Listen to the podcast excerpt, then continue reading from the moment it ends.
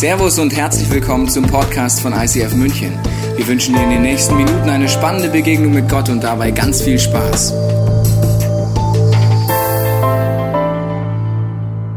Revolution University, herzlich willkommen hier in Class Number One. Du hast es nicht gewusst, aber hier ist ein Klassenzimmer heute und die nächsten Wochen. Du bist hier herzlich willkommen in diesem Klassenraum, in Anführungsstrichen auch zu Hause. Dein Wohnzimmer werden wir die nächsten Wochen in einen Revolution University Klassenraum umwandeln und natürlich Unsere Location Freising, Augsburg, Passau. Schön, dass ihr dabei seid. Was ist Revolution University? Es geht darum, was Gott vorhat mit deinem Leben. Und Jesus redet immer wieder darüber, dass er äh, Jünger und Jüngerinnen äh, äh hervorbringen will. Und ich frage mich, was ist das? Ich habe mir das lange so vorgestellt, als ich mit 19 zum Glauben gekommen bin, habe ich das Letzte, was ich werde, ist ein Jünger von Jesus, weil das war für mich so Jesus People, so ein bisschen zugekifft und Badelatschen, das ist ja wieder innen, aber damals war es nicht innen, muss ich sagen, ja. Was jetzt wieder in war, war mit 19 bei mir definitiv nicht in, nämlich weiße Socken nach oben gezogen und so weiter. Egal. So ein bisschen zugekippt, bisschen zugedröhnt, aber Jesus People und ich bin so ein Jünger von Jesus, so weißt du, so ein bisschen alter. Da habe ich gesagt, das will ich niemals werden. Aber ich möchte sagen, Jünger oder Jüngerin bedeutet, kommt von Discipli, von Disciple, auf Englisch übersetzt, das heißt Schüler. Und die Frage ist, was für eine Schule hat Jesus für dich vorbereitet, egal ob du ihn lang oder kurz kennst. Es ist eine Schule, wo es um ein Schwerpunktthema geht. Und zwar das Schwerpunktthema von Jesus ist nicht, was du tust, sondern wer du bist. Es geht in der Schule von Jesus um Identität, das werden wir uns nächsten Mal anschauen. Und es ist absolut dramatisch, wenn du vielleicht schon mit Gott lebst oder noch nicht mit Gott lebst und verpasst das, was Gott eigentlich tun will. Deswegen die nächsten Wochen geht es um diese Revolution, also eine Revolution anzuhandeln, indem ich innerlich mich dort äh, reingebe. Und es ist dramatisch, etwas zu verpassen oder nicht zu wissen, dass man da einen Zugang hat zu Möglichkeiten, die Gott uns gibt. Und ich hatte eine Situation, ich war mit meiner Frau äh, unterwegs, 20 Jahre war verheiratet, Sportler letztes Jahr, gell? Sehr schön, schön, dass du da bist. Siehst auch mit Maske schön aus. So, also wir waren 20 Jahre verheiratet, sind sie immer noch, jetzt ist ja ein bisschen mehr dazugekommen. Und wir waren in unserem Lieblingshotel. Das ist ein, das schönste Hotel, das wir kennen. Ist unser Lieblingshotel. Ist auch nicht billig, dieses Hotel. Und wir waren äh, dort zum Abendessen und haben uns das Menü angeschaut und dann halt zusammengestellt, was unser Budget hergibt. Ich weiß nicht, ob du schon mal in einem sehr teuren Restaurant warst. Du überlegst dir sehr gut, was du nimmst. Es sei denn, du hast einen größeren Geldbeutel als ich, dann kannst du mich gerne mal einladen. Also ich überlege mir sehr genau, was ich dort nehme. Und dann habe ich das zusammengestellt und dann Menüs zusammengestellt und dann fand ich voll super. Im Gang Nummer zwei gab es Nudeln mit Trüffel. Ich dachte, Trüffel, wie cool. Habe ich den Preis angeguckt. Das ist ja gar nicht so teuer, das nehme ich mit. Das gönne ich mir jetzt mal. Wir kam die Bedienung und äh, hatte so einen Hobel dabei und Trüffel, so ein Teil hier und hat gesagt, ja, sagen Sie einfach Stopp. Ich so, wie cool ist das denn in diesem Restaurant? Sag einfach Stopp. Das Wort Stopp kenne ich beim Essen nicht so gut. Ich fasten trainiere es gerade wieder ein. Also die hobelt da, bam, bam, bam. Meine Frau schaut mich mit immer größeren Augen an, sagt jetzt irgendwann Stopp. Ich lasse einfach mal laufen, let it flow, weil ich, ey, Trüffel! Und irgendwann sage ich, das war's, danke, ja, weil ich ein bisschen schlechtes Gewissen bekommen habe, dass man für so wenig Geld so viel Trüffel kriegt. So, okay, äh, dann kam die Rechnung, das ist bei diesem Hotel immer so gewesen, am Ende musst du es halt unterschreiben, dass du es am Ende zahlst. Und dann habe ich gesehen, dass der Preis, den ich dachte, der günstig ist für Trüffel, der Grammpreis war für Trüffel.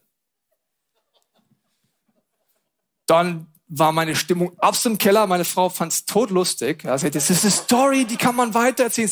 Ich habe hier mehr Geld für Trüffel als für mein Menü ausgegeben heute. Ich war so schlecht gelaunt.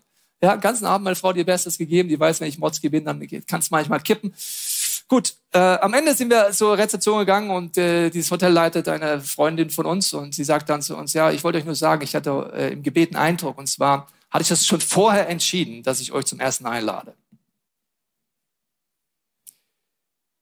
Schlechte Laune umsonst gehabt.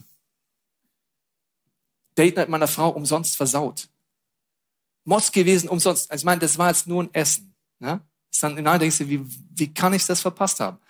Im Glauben gibt es aber viel größere Dinge zu verpassen und deswegen wollen wir damit einsteigen heute.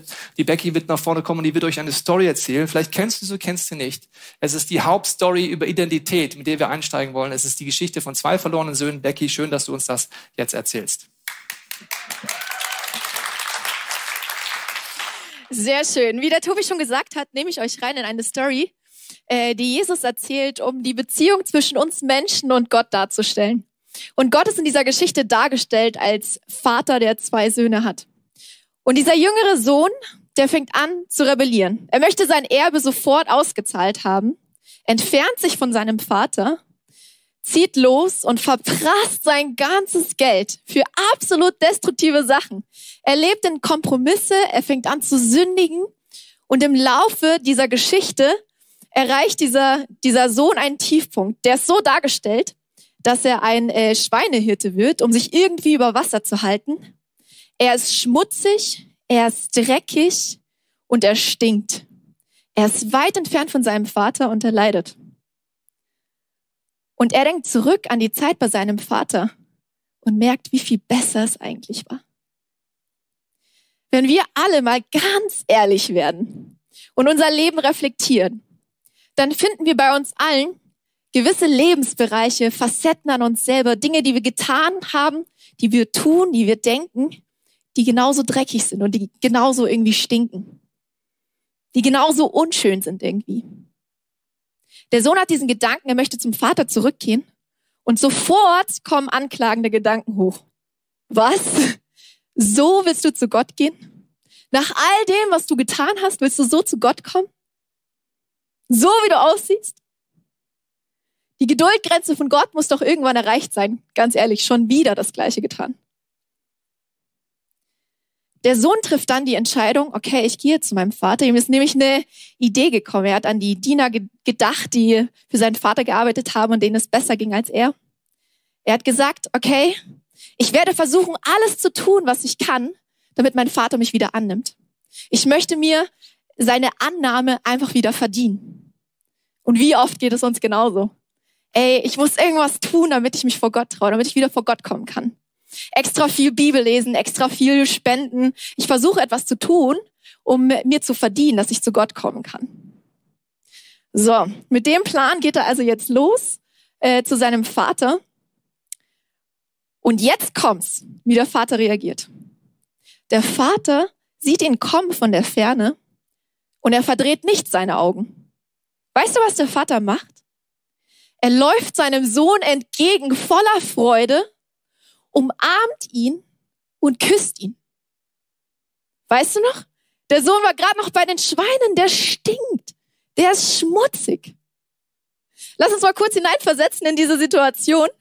Ich weiß nicht, vielleicht ist dir auch schon mal aufgefallen, ähm, irgendwie so eine Situation, wo du selber gemerkt hast, oh, okay, ich rieche nicht mehr ganz so fresh. Und dir war das unangenehm, wenn Leute irgendwie in deine Nähe gekommen sind. Du wolltest nicht, dass sie deinen Gestank mitbekommen. Gott kennt alle deine Abgründe. Jedes noch so schmutzige Detail in deinem Leben kennt Gott bereits. Und was macht er? Er umarmt dich und küsst dich mit seiner bedingungslosen Liebe. Gott liebt dich bedingungslos und es gibt nichts, was du tun kannst, dass Gott dich mehr oder weniger liebt. So, jetzt geht's noch weiter. Der Vater steckt nämlich den Sohn seinen Siegelring an. Was heißt das? Der Siegelring ist ein Symbol für Macht. Das heißt, ab sofort hat der Sohn die Macht. Er hat Zugang zu allen finanziellen Ressourcen vom Vater. Er ist jetzt der Chef. Er kann entscheiden über die Mitarbeiter. Er kann Entscheidungen treffen. Und genauso ist es bei dir auch. Wenn du die Liebe von Jesus Christus annimmst, hast du automatisch diesen Siegelring. Der Siegelring steht für die absolute göttliche Autorität die du sofort bekommst. Das heißt, dass du Zugang hast zu allen göttlichen Ressourcen. Dass du Zugriff hast auf alle Engel, Mitarbeiter des Himmels. Wie krass ist das eigentlich? Und so wenige von uns nutzen diesen Ring, nutzen diese göttliche Autorität. Einfach weil wir nicht checken, dass wir sie haben. Einfach weil wir uns nicht so fühlen, als hätten wir sie. Der Feind ist nämlich nicht daran interessiert, dass du in dieser göttlichen Autorität lebst. Er will alles tun, deine Identität angreifen, damit du nicht darin lebst. Weil der ist nämlich gefährlich, wenn du das checkst. Für ihn. Er wird versuchen, dir einzureden, wer bist du denn, dass du Autorität hast? Du Sünder? Du Sünderin? Becky, wer bist du, dass du als 22-Jährige da preachen willst? Wer bist du? Und jetzt kommt das nächste. Der Vater holt einen Mantel und zieht dem Sohn diesen Mantel über. Ich habe hier den roten Mantel von meiner Mama. Ich sagte, wieso rot eigentlich ganz gut passt. Wofür steht dieser Mantel? Dieser Mantel ist der Mantel der Gerechtigkeit.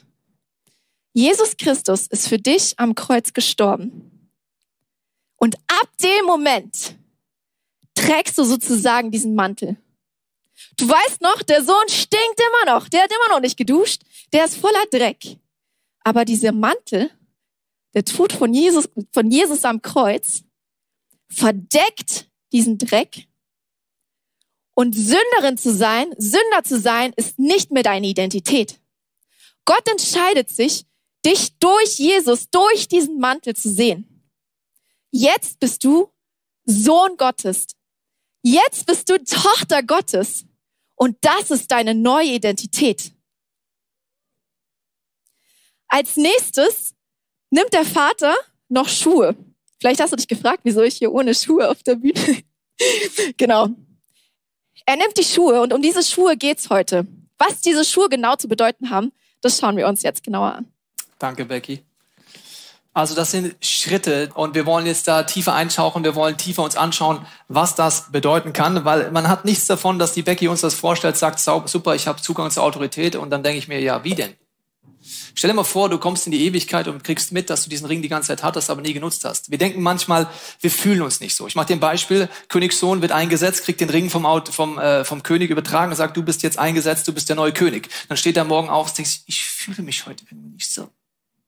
Ich fühle mich nicht so, den Ring einzusetzen. Es ist so krass, den da auf diesen, dieses Wachs zu drücken, auf diesen ganzen Gesetzen. Also ich fühle mich nicht so als König. Denkt jeder, Junge, hat nichts mit Fühlen zu tun. Du kannst dich schlecht fühlen, du kannst dich gut fühlen. You're the king. Es ist vollkommen egal, wie du dich fühlst. Du hast Autorität. Das Drama ist, wenn wir heute angucken, dass wir unseren Gefühlen ganz oft glauben und nicht wissen, wie wir rauskommen. Und das wollen wir dich verhindern in der Revolution University in den nächsten Wochen. Und wir schauen, fangen an mit den Schuhen, weil das ist, um diese Revolution zu leben, ein ganz wichtiger Punkt noch in dem, was der Vater ihm gibt. Und es gibt eine Bibel, wenn du dich fragst, was bedeutet etwas, wenn Jesus ein Gleichnis erzählt und denkst dir, was will er mir damit sagen?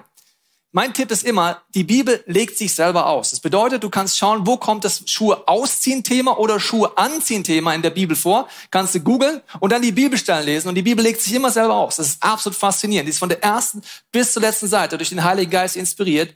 Es heißt einfach, Jesus Christus ist selber das Wort Gottes und wenn du es anfängst, findest du faszinierende Dinge. Wir machen das jetzt mal kurz äh, bei den Schuhen, kurzen Bible Study Moment. Wir fangen an bei Boas und Ruth. Wenn du Notizen machst, Ruth 4, Vers 7 ist die Situation, dass äh, die Ruth, äh, mit die Boas gerne heiraten möchte, eigentlich schon jemand anders versprochen ist zur Ehe und der Bräutigam das Recht damals gehabt hätte, die Ehe auch durchzuführen.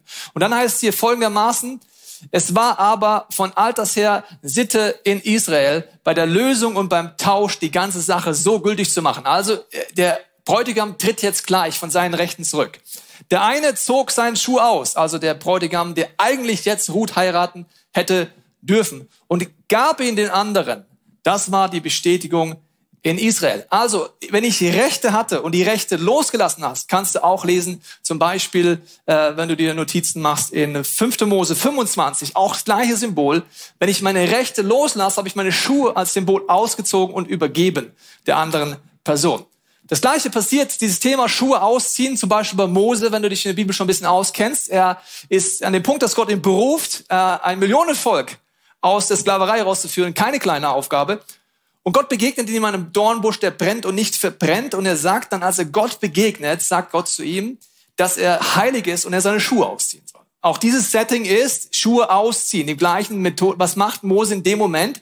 Er sagt, ich lasse meine Rechte los und es ist nicht nur Holy äh, Mountain hier. Das ist manchmal sehr interessant bei uns im Christentum. Wir lesen etwas, ohne die Bibel weiterzulesen und dann machen wir manchmal lustige Dinge, finde ich. Ja, da denken wir, müssen wir jetzt die Schuhe ausziehen. Das ist heiliger Boden, ziehen wir einfach mal die Schuhe aus. Warum machen wir halt? Wir waschen uns die Füße. Ja, warum? Wir machen halt einfach. Kannst du schon machen, ist auch eine coole Experience, aber ich gebe dir den Tipp, immer versuchen zu schauen, Gott, was hast du denn eigentlich wirklich dahinter vor? Also es ist der Schritt auch bei Mose. Er lässt seine Rechte los. Bis dahin war er der Boss in seinem Leben. Er hat die Schafe gehütet. Er hat ein Business aufgebaut mit seinem Schwiegervater zusammen. Und jetzt sagt er, ich lasse das los. Das gleiche Setting kommt jetzt nochmal, als Josua den Auftrag hat, dieses Millionenvolk ins verheißene Land zu führen. Es ist übrigens das Ziel Gottes, dich dorthin zu führen. Schauen wir uns gleich genauer an. Es ist nicht die Ewigkeit, weil dort gibt es Feinde, da gibt es Feinde zu besiegen. Und bevor Josua das macht, hat er eine Begegnung vor der ersten Stadt, die er einnehmen soll. Die schauen wir uns mal an. Folgendes Setting hier. Es geschah aber, als Josua bei Jericho war, also er ist noch nicht in die erste Stadt eingenommen, er hat noch nicht wirklich dieses Siegreiche erlebt, diesen Ring erlebt, diesen Mantel erlebt, all diese Dinge erlebt. Bevor er das macht, da erhob er seine Augen und sah um sich und siehe, ein Mann stand ihm gegenüber. In manchen Übersetzungen steht auch, Engel. Engel heißt Bote Gottes. Der hatte ein blankes Schwert in seiner Hand und Josef ging zu ihm und sprach zu ihm, bist du für uns oder für unsere Feinde? Gute Frage, weil der Kollege ist recht mit viel Autorität begegnet. Wirst du sehen, in kurzen Momenten wird Josua auf die Knie fallen und ihn anbeten und ihn als Herrn ansprechen. Wir haben eine Serie im Oktober, darfst du auf keinen Fall verpassen. Da geht es um Jesus im Alten Testament. Es ist ganz viele Hinweise, aber nicht die Zeit ist dafür, dass es Jesus Christus selber ist. Nur ein Hinweis. Kein Engel im Universum darf zulassen, dass er angebetet wird. Vielleicht hast du das schon mitbekommen. Einer hat es zugelassen, ist rausgeflogen, das ist der Satan. Also es ist ein Mann und er wird angebetet von ihm. Es ist Jesus Christus persönlich, wenn wir uns noch genauer angucken im Oktober. Und er fragt ihn, bist du äh, auf meiner Seite oder auf der Seite meiner Feinde? Mit anderen Worten, Josua ist noch in dem Modus, äh, also dackelst du mir hinterher, Gott, oder wie sieht's aus? Weil ich will jetzt da rein. In diesem Moment geht's jetzt weiter, diese Szene als Antwort sagte, was sehr interessant, dass er sprach, nein, sondern ich bin der Fürst, der Herr des Herrn. Andere übersetzen dann der Oberbefehlshaber der himmlischen Herrscher. Weißt du noch, mit dem Ring hast du Zugang zu was? Zum Personal Gottes, zu den Herrscharen. Also mit Jesus, das, was er gerade macht. Jetzt bin ich gekommen. Dann heißt es weiter in dieser Bibelstelle, da fällt Josef sein Angesicht. Schau, da geht's los. Und die Erde und betete an. Beim Engel wäre schlecht ausgegangen. Für beide. Was redet mein Herr zu seinem Knecht? Und der Fürst über das Herr des Herrn sprach zu Josef, ziehe deine Schuhe aus von deinen Füßen, denn der Ort, auf dem du stehst, ist heilig. Josef checkt, das hat er schon mal bei Mose indirekt mitbekommen, und er zieht sie aus. Was macht er, bevor er diesen Lifestyle lebt, des Landeinnehmens innerlich, des Autorität? Er zieht die Schuhe aus. Und wenn jetzt der Vater dem Sohn die Schuhe anzieht, sagt er damit, ich ziehe dem hiermit meine Autorität an. Du kannst die Entscheidung treffen, dass nicht dein Wille geschieht, sondern mein Wille geschieht. Also die Schuhe sind ein wichtiges, tiefes Symbol. Und bei der Revolution University, wir haben das Motto mal gewählt in dieser Serie, gibt es drei Semester, die ich dir sehr empfehle. Auf welchem Weg, auf dem Ziel, göttliche Identität nicht nur zu wissen, sondern zu leben. Das ist ein ganz großer Unterschied. In diesen äh, göttlichen drei Semestern, die wir haben, haben wir drei Schritte. Ich habe sie dir mitgebracht. Explore, Get Free und Impact. Vielleicht kennst du einen Schritt oder den zweiten Schritt. Die, es sind zwei Schritte. Bei Explore geht es darum, dass du äh, Gottes äh, Gegenwart erlebst, dass du ihn kennenlernst. Das ist der erste Schritt auf dem Weg zur Jüngerschaft. Das heißt, dass ich selber weiß, wie ich Gott nachfolge. Der zweite Schritt ist, erlebe göttliche Freiheit. Vielleicht hast du das schon mal erlebt, wenn nicht. Das sind Schritte, die kannst du in einem Semester in unserer Kirche machen, als Group, als Einzelperson oder als ganze Community. Und das ist nicht ein Programm, sondern es ist das Ziel, dass du die Identität entdeckst, die Gott für dich hat. Und das ist nicht über Nacht. Jesus hat für diesen Prozess drei Jahre Fulltime gebraucht mit seinen hobbylosen Jüngerinnen und Jüngern. Und wenn ich uns hobbylose Kinder anguckt, it needs time. Okay, also es ist nicht langsam, wenn du über anderthalb Jahre nachdenkst, sondern es ist eher ein längerer Prozess. Und dann kommt Impact, das ist etwas, was dieses Jahr neu dazukommt, was wir seit einem Jahr testen in unserer Kirche, dass du deine Berufung wirklich lebst, in deine Berufung wirklich reinkommst. Und diese drei Schritte geht das Volk Israel auch durch. Sie kommen aus Ägypten heraus. Das ist der erste Schritt, wo Mose sie ihnen hilft, mit der Autorität Gottes, sie aus Sklaverei rauszuführen. Ganz wichtiger Punkt, dass du Gott erlebst, dass du eine Experiences hast, nicht im Kopf bist, sondern erlebst. Der zweite Schritt ist, Mose geht ans Rote Meer und führt sie durch das Rote Meer hindurch. In diesem Moment kommen die Feinde hinterher an dieser Bildersprache. Das Meer geht zu und sie werden verschüttet. Das ist der Moment in Get Free, wo du erlebst, was heißt es, frei zu werden, frei zu bleiben, geheilt zu werden, an Wurzeln zu gehen in deinem Leben und wirklich Veränderung zu erleben. Das Kreuz nicht nur zu kennen, sondern das Kreuz wirklich anzuwenden in deinem Leben. Wenn du mit Gott schon lebst, redet die Bibel davon, dass nur weil wir uns für ihn entschieden haben, sind wir erstmal geistliche Babys. Hebräer 5 und Hebräer 6 lade ich dich ein, unbedingt zu Hause zu lesen. Ist Dramatik pur, weil der Autor redet hier mit einer ganzen Church. Man könnte das statt Hebräer Brief sagen, ICF Metropolregion Brief. Und er sagt, Jungs, Mädels, ihr seid schon lange mit Gott unterwegs. Ihr habt schon lange entschieden für Gott, aber ihr seid immer noch geistliche Babys. Ihr wisst nicht, wie dieser Ring funktioniert. Ihr wisst nicht, den Mantel anzunehmen. Ihr seid nicht in der Autorität dieser Schuhe. Nein, ihr seid immer noch Babys. Und dann zählt er auf, was Babybrei ist in Gottes Wirkung. Lest die zu Hause durch, dann schlappern dir die Ohren. Das ist Explore und Get Free in einem, was er da aufzählt. Und deswegen sind das die Schritte dahinter. Es ist kein Programm, das wir dir anbieten. Es geht darum, dass du in dein Calling kommst.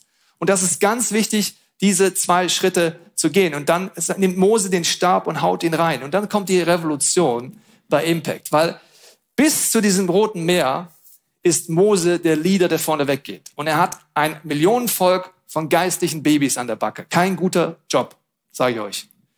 Die jammern, die murren, die sagen, wann zurück nach Ägypten, ich will zurück in meine Sucht, war was Blödes, jetzt wird's anstrengend, jetzt gibt's auch noch Kämpfe, hat mir keiner gesagt, dass im Christsein anstrengend wird, ich will zurück. So, das ist die Situation von Mose, ganz geiler Job. So, und dann geht Mose hin und the Big Leader nimmt den Stab, haut ihn rein, es dreht sich, er leitet sie durch in diesem Prozess, das ist super. Was passiert in dem Moment, wo Gott sagt, ich habe euch nie aus Ägypten rausgehoben, um in der Wüste rumzueiern und durch, eine, durch ein Meer durchzulaufen. Das ist die Taufe als Symbol. Ich habe euch nicht berufen dafür, nur für eine Entscheidung für mich oder für einen Startmoment. Ich habe euch entschrieben, für Impact zu haben. Land innerlich einzunehmen, in deiner Familie, in deinem Leben, Lebensbereiche, Durchbrüche zu erleben. Ich habe dich designt dafür, mit der Autorität Gottes in seinem Namen diese Welt zu einem Ort zu machen, wo Gottes Reich auswirkt. Das ist mein Ziel, schon immer gewesen. Übrigens, auch schon hier in der Wüste. Moses auf dem Berg und er bringt ihnen die Gebote näher. Und er sagt dann zu dem ganzen Volk, Jungs, Mädels, ich habe eine gute Nachricht. Morgen will Gott euch begegnen. Heiligt euch. Morgen will er Gott Wunder tun. Und die Jungs und Mädels sagen, nee, wollen wir nicht. Das ist zu krass. Der lebendige Gott will mit mir persönlich reden. Nee, Mose, red du für uns. Wollen wir nicht. Wow. Gottes Plan von Anfang war, direkt eine Beziehung zu jedem seiner Kinder zu haben no pastor, no leader, no Papst, nobody. Einfach nur direkt. Sie sagen, nee, will ich nicht. Wie dramatisch ist das denn? Eine ganze Generation vom Volk Israel läuft 40 Jahre im Kreis, weil sie es nicht wollen. Ich hoffe als dein Pastor, dass du nicht zu dieser Kategorie gehörst, sondern dass du in dein Calling reinkommst Revolution University heißt, in unser Calling reinzukommen. Die, was ist die Revolution jetzt? Josua soll sie jetzt ins verheißene Land führen. Geht er als der Big Leader hin, nimmt seinen Stab oder nimmt eine Keule, hat er keinen Stab gehabt und Shagabubu und Jordan teil dich, Shabam, Baru, Shagabalanda, Flow. Nein! Gott sagt, so goes it not. Josua, du gehst nach hinten. Du hast ihn die Dinge geteacht, Mose auch. Jetzt geht die Bundeslade nach vorne. Die Bundeslade, da war das Wort Gottes drin. Sie geht vor und teilt den Jordan. Und das Volk soll lernen, wem nachzufolgen, dem Oberbefehlshaber der himmlischen Herrschaften, Jesus Christus persönlich und nicht Josua. Und nicht Mose. Die sind designt dafür. Und das ist ein Punkt, der in der Revolution University entscheidend ist. Deswegen gibt es diesen dritten Schritt hier, das dritte Semester in deiner Revolution University, ist Impact, das zu leben und anzuwenden, weil das ist nicht etwas, was in deinem Kopf passiert, das passiert in deinem Leben. Der Unterschied ist groß. Warum? Der Teufel greift dich an zwei Punkten an, weil er will das verhindern. Wenn er schon nicht verhindern kann, dass du heute vielleicht dich zum ersten Mal für Jesus entscheidest, dann will er zumindest probieren, dass das Kreuz in deinem Leben nicht funktioniert. Wenn du das Kreuz in deinem Leben erlebst, wird er alles dafür tun, dass du nicht in den Impact-Modus kommst. Alles. Weil er weiß, wenn du das tust, wenn du den Ring entdeckst in deinem Leben, dann gute Nacht Teufel. Wenn der Mantel an ist, gibt es keine Anklage mehr. Wusstest du das? Wo Jesus Christus ist, gibt es keine Anklage mehr. Aber was habe ich den letzten Sommer getan? So what? Wir gehen manchmal zu Gott wegen den gleichen Themen. denkt sich, was redest du nochmal? Ja, aber ich habe doch schon. Hä? Jesus ist ein für alle Mal für dich am Kreuz gestorben. Es ist dir alles vergeben. Du bist ein Sohn, eine Tochter, egal ob ich so fühlst oder nicht. Und die Challenge ist jetzt, wie die Lügen anfangen, ist, dass wir aus Körper, Seele und Geist geschaffen sind. Und die Challenge ist, wenn ich dir das kurz zeige an dieser Grafik, dass deine Seele ist eben der Punkt, wo dein Wille ist, dein Verstand und deine Gefühle. Das Geist, der wird wiedergeboren, wenn du Jesus ein Leben einlässt. Und die Seele ist dein Wille, dein Verstand, deine Gefühle. Es ist nicht Gottes Wille, es ist nicht Gottes Verstand, es sind nicht Gottes Gefühle. Wo treibt der Teufel dich an? Als erstes bei deinen Gefühlen. Ich fühle mich nicht so mit Autorität. Du hast den Ring. Es ist egal, ob du dich so fühlst fühle mich heute nicht so für Kranke zu beten. Es kommt gar nicht auf dich an. Es ist egal, ob du dich so fühlst. Unsere Gefühle, merkt ihr das? Die sind so stark in uns, dass wir passen, wer wir sind, wer Gott sind, weil wir fühlen uns einmal so und einmal nicht. Und deswegen kommt jetzt etwas ins Spiel, warum die Bundeslade vorne weggeht. Und der Impact-Schritt ist etwas wieder, was du alleine machen kannst, als Group machen kannst, als Community machen kannst. Da geht es darum, das zu lernen, dem Wort Gottes nachzufolgen. Warum? Der Teufel greift an zwei Punkten an. Das siehst du einmal im Paradies an einem entscheidenden Punkt. Da sagt er äh, zu Adam und Eva zwei Dinge. Er sagt einmal, wenn ihr sündigt, also gegen Gott euch auflädt, werdet ihr sein wie Gott. Wow. Und das Zweite sagt er, ja, als sie so ein bisschen Zweifel haben, ob es schlau ist, gegen Gott zu rebellieren, hat Gott wirklich gesagt. und dann sagt, äh, nee, Gott hat nicht gesagt. Das heißt, der zweite Angriff geht gegen das, was Gott eigentlich gesagt hat, gegen das Wort Gottes. Die Bibel ist dafür da, sagt sie in Hebräerbrief, Seele und Geist zu scheiden. Was ist mein Wille, was ist Gottes Wille? Was sind meine Gefühle, was sind Gottes Gefühle? Was ist mein Verstand? Ohne die Bibel bist du lost. Und das ist etwas, warum er dort angreift und sagt, immer wieder sagt, hat Gott wirklich gesagt. Dann hörst du dir vielleicht neue Messages an, denkst, ja, im Alten Testament braucht man alles gar nicht mehr. Und das braucht man nicht mehr. Dann streichst du Dinge, wie gesagt, ja, im Bereich Sexualität finde ich die Bibel blöd, in Finanzen finde ich sie toll. Dann bist du wie Gott. Du stehst über dem Wort Gottes. Du entscheidest alles und du lebst immer noch in der Rebellion des Sündenfalls. Seit dem Sündenfall gibt es einen Geist der Rebellion, mit dem kommst du bereits auf die Welt, der heißt, ich bin Gott. Da kommst du zum Glauben, es ändert sich nichts. Siehst du dran, welche Theologie du hast, wie du mit der Bibel umgehst, wie du mit Gott umgehst. Und ins verheißene Land kommst du nur rein durch einen Umkehrmoment. Und deswegen möchte ich es kurz hier äh, zeigen mit der Bibel, mit, äh, mit diesem Sinnbild, dass einfach die Bibel etwas ordnet. Das ist wie wenn ich die Bibel jetzt hier nehme und ich habe hier so ein Durcheinander in mir, ein Durcheinander in meiner Seele, mein Geist. Und wenn ich die Bibel nehme und dann einfach drüber gehe und sage, ich fange an zu lesen, ich fange sie auch anzuwenden in meinem Leben. Ich lerne das in dem Impact-Schritt. Trennt sie, was ist Gottes Wille, was ist mein Wille, was ist Seele, was ist Geist. Das ist der Schritt, der wirklich entscheidend ist, durchzuführen und auch zu erleben. Okay, du merkst, es ist eine Challenge. Das eine ist, die Lügen. Wann glaube ich, ich bin nichts wert? Weil ich nicht weiß, wie ich die Bibel einsetze, wenn ich nicht weiß, wie ich Jesus nachfolge. Wir wollen in diesem Jahr alle gemeinsam dafür sorgen, dass wir dort Schritte gehen. Vielleicht ist für dich Explore ein Schritt, vielleicht ist Explore ein Schritt. So wie Revolution University Semester 1, Semester 2. Aber das Ziel ist, dass du auch irgendwann Semester 3 machst. Und dieser Geist der Rebellion bedeutet, das ist der Schuhmoment in Reinstform. Was haben die Jungs und Mädels gemacht? Sie haben ihre Schuhe ausgezogen, bevor Gott sie wieder angezogen hat. Und das ist der Schritt zu sagen, Jesus, ich kehre um. Ich erkenne durch den Heiligen Geist, dass ich auch so einen Geist der Rebellion habe. Das war für mich einer der schmerzhaftesten Momente, eines der schmerzhaftesten Umkehrmomente in meinem Leben. Ich war schon jahrelang Christ, aber ich hatte immer noch den Geist der Rebellion in mir. Dass ich immer noch wie Gott sein wollte, das gar nicht gecheckt habe. Ich bin auf die Knie gegangen, habe gesagt, Jesus, ich bitte dich um Vergebung dass ich rebellisch bin. Und zwar sein will wie du, auf eine falsche Art. Dass ich auf eine falsche Art mich über dein Wort gestellt habe. Ich entscheide, was davon gut ist und nicht. Ich sage, na, dieses Prinzip, das ist ja veraltet und da ist die Wissenschaft ja schon weiter.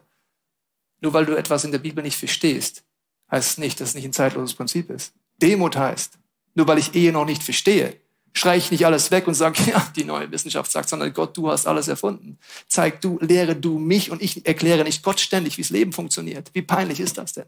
Der Geist der Rebellion ist total peinlich, wenn ich drüber nachdenke. Deswegen war es so schmerzhaft für mich. Ich bin auf die Knie gegangen und jeden, mit dem ich das bis heute gemacht habe, in so einem Impact-Moment.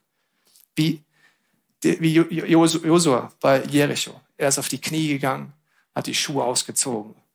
Gott, ich kehre um und ich entscheide heute, dass ich mich unter das Wort Gottes stelle, dir nachfolge Du dackelst nicht mir hinterher, ich dackel dir hinterher. Das ist die Revolution. Und in Impact trainieren wir das zehn Wochen lang. Auf unterschiedlichsten Art und Weise diesen Schritt zu gehen. Okay, die Becky hat ja vorhin mir von den Schuhen erzählt. Becky, du hast ja Sportschuhe. Jetzt hast du noch Flipflops ab. Jetzt habe ich zwei Fragen. Warum hast du Flipflops an und warum Sportschuhe? Passend zu meinem Outfit? Nee, Spaß. genau. Warum habe ich jetzt gerade Flipflops an? Das Ganze ist so, wir haben jetzt viel über Schuhe gesprochen und du erinnerst dich, das Letzte, was der Vater seinem Sohn gegeben hat, waren diese Schuhe. Als ich mein Leben mit Jesus gestartet habe, war das so, wie als hätte ich so in meinen Flipflops angefangen, erste kleine Schritte so mit, mit Gott zu gehen, bin so vor mir her spaziert und habe mich richtig gut und sicher gefühlt in meiner sicheren äh, Christenblase. Und es ging sehr viel um mich, so meine Beziehung mit Gott, mein Gott, der meine Probleme löst, und es war schön und es war bequem. Irgendwann habe ich gecheckt, dass gerade ein Lauf läuft, dass ein Lauf stattfindet, der größer ist als ich. Ich nehme dich da gleich mit rein. Und zwar, äh, ich war auf einer Jüngerschaftsschule in Australien, die ich abgeschlossen hatte. Und ich war da so symbolisch in meinen Flipflops auf dem Weg ins, in, in einem Flugzeug zurück nach Deutschland. Und ich war so froh, weil meine Beziehung mit Gott war so gut und mein Gott hat mir so unglaublich gute Erlebnisse geschenkt und so weiter. Und dann saß ich in diesem Flieger. Ist einer von euch schon mal nachts gestartet, nachts geflogen? Ja, ich finde das, ich finde das so schön. Wirklich, ich habe aus diesem, aus diesem Flugzeug rausgeschaut, aus dem Fenster rausgeschaut. Und äh, wenn der Flieger so startet und immer höher geht, es ist so schön, wie die Stadt, die so hell erleuchtet ist, immer kleiner wird, du immer höher kommst und es dann so aussieht wie so äh, leuchtende Nervenzellen, die so miteinander verbunden sind. Ein richtig schönes Bild. Und ich saß da so und auf einmal habe ich gebetet, ah oh Gott, was ist das eine, wofür du mich geschaffen hast? Was ist meine Berufung? Was ist mein Calling? Ich war dann wieder hier im schönen Minger, äh, war im ICF-Office hinten im Designzimmer, um ein paar Sachen zu klären. Und auf einmal ist mir eine Postkarte aufgefallen, die da an der Wand hing. Und ich bin dann näher dran gegangen und ich konnte es gar nicht fassen, weil das Bild auf dieser Postkarte einfach genau dieses Bild war, was ich gesehen habe, als ich aus dem Flugzeugfenster geschaut habe. Als hätte jemand ein Foto so mit dem Handy gemacht aus dem Flugzeug raus.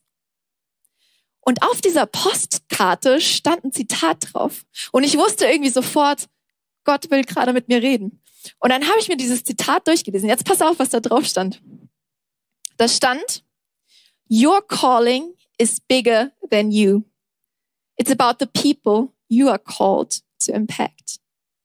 Deine Berufung, dein Calling ist größer als du. Denn es geht um dein Umfeld. Es geht um die Menschen, auf die du einen Impact haben sollst. Und das war für mich echt mindblowing. Und in dem Moment habe ich gecheckt, ey, es geht gar nicht um mich. Und Gott hat mir mein Calling und dir übrigens auch. Gott hat dir dein Calling schon längst gesagt. In Matthäus 28 lesen wir, da sagt Jesus, geht hinaus in die Welt und predigt das Evangelium. Tauft die Leute in meinen Namen und macht sie zu Jüngern. Das ist deine Berufung und das ist dein Calling. So, und jetzt war ich da und habe ich gecheckt, oh, okay, ich habe Flipflops an. Gott möchte, dass ich meine Schuhe, meine Flipflops, die ich gerade trage, meine Perspektive, meine Sache, wie ich die, meine Welt, wie ich die sehe, meine Rechte, dass ich sie abgebe an Gott. Und er will mir im Gegenzug Schuhe geben. Aber nicht irgendwelche Schuhe, sondern Laufschuhe. Weißt du noch, wie ich am Anfang gesagt habe, dass ein Lauf gestartet habe, von dem ich erst geblickt habe, dass der stattfindet? Wenn du in Hebräer 12, Vers 1 liest, da steht einiges zu diesem Lauf. Da wird unser Glaube mit so einem Lauf einfach verglichen. Da geht es darum, dass ein Lauf stattfindet und dass der Feind daran interessiert ist, alles tut, damit du diesen Lauf einfach beendest. Und es ist ein Lauf, der Ausdauer braucht und der ein Ziel hat. Was ist jetzt Gottes Ziel? Gottes Ziel ist, sein Königreich zu bauen, so viele Menschen wie möglich zu retten, zu lieben und zu gebrauchen. Und er möchte dich nutzen. Er möchte nicht, dass du passiv in deinen Flipflops bequem vor dich her spazierst, sondern er möchte dir Laufschuhe geben. Er möchte, dass du aktiv wirst, dass du Teil wirst von seinem Plan. Er möchte dich gebrauchen, dass du teilhaben kannst an dem, was er einfach vorhat. Wie heftig, wie krass ist das eigentlich? Aber es gibt so viele Dinge, die uns daran hindern wollen, diesen Lauf zu laufen. Ich weiß, bei mir war es zum Beispiel, ich habe gewartet auf dieses eine Missionsfeld, was Gott mir zeigen soll. Das eine für mich. Bis ich gecheckt habe, ich befinde mich schon in meinen Missionsfeldern.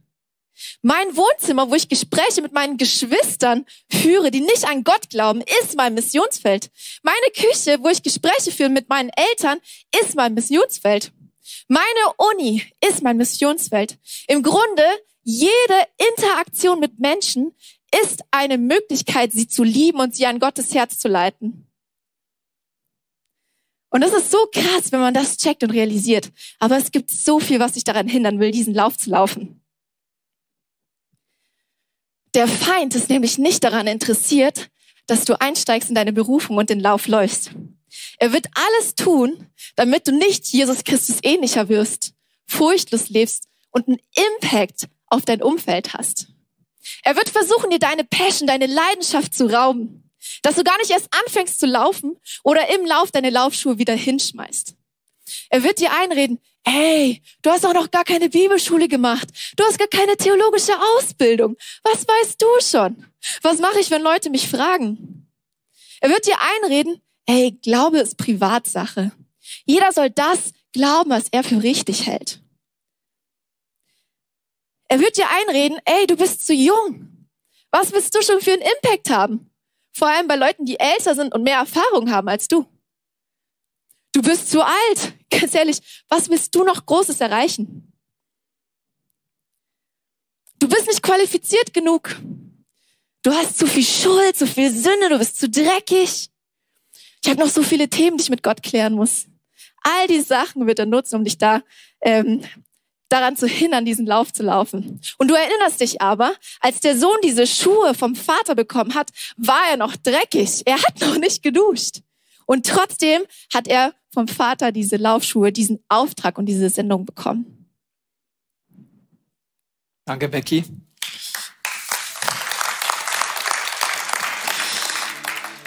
Gott hat dich mit einem Willen geschaffen. Wenn du dich entscheidest, hat das Konsequenzen. Wenn du es aussprichst, die Bibel sagt, wenn du das Wort Gottes aussprichst, wird es passieren. Deswegen laden dich ein, das am Sitz zu machen, zu Hause zu machen, in allen Locations zu machen. Und wir werden jetzt gleich diesen ersten Schritt mal machen bei den ersten zwei Bibelstellen, die du im Anschluss bei dem ersten Song selber beten kannst.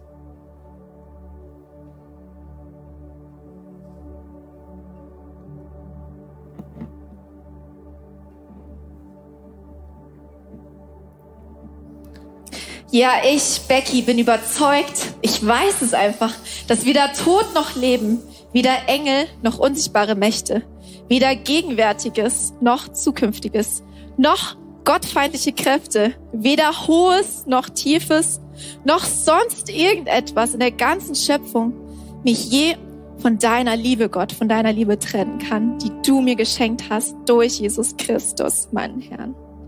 Amen.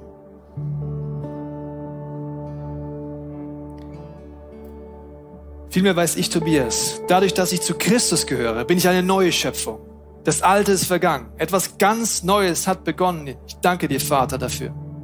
Das alles ist dein Werk, Gott. Du hast mich durch Christus mit dir selbst versöhnt und hast uns den Dienst der Versöhnung übertragen. Ja, in der Person von Jesus Christus hast du die Welt mit dir versöhnt, sodass du mir meine Verfehlung nicht anrechnest. Ich danke dir, Vater, dass du mich siehst durch diesen Mantel. Ich danke dir, dass du mich siehst, wie du mich geschaffen hast. Du deckst alle Scham zu, du deckst alle Angst zu. Ich danke dir dafür.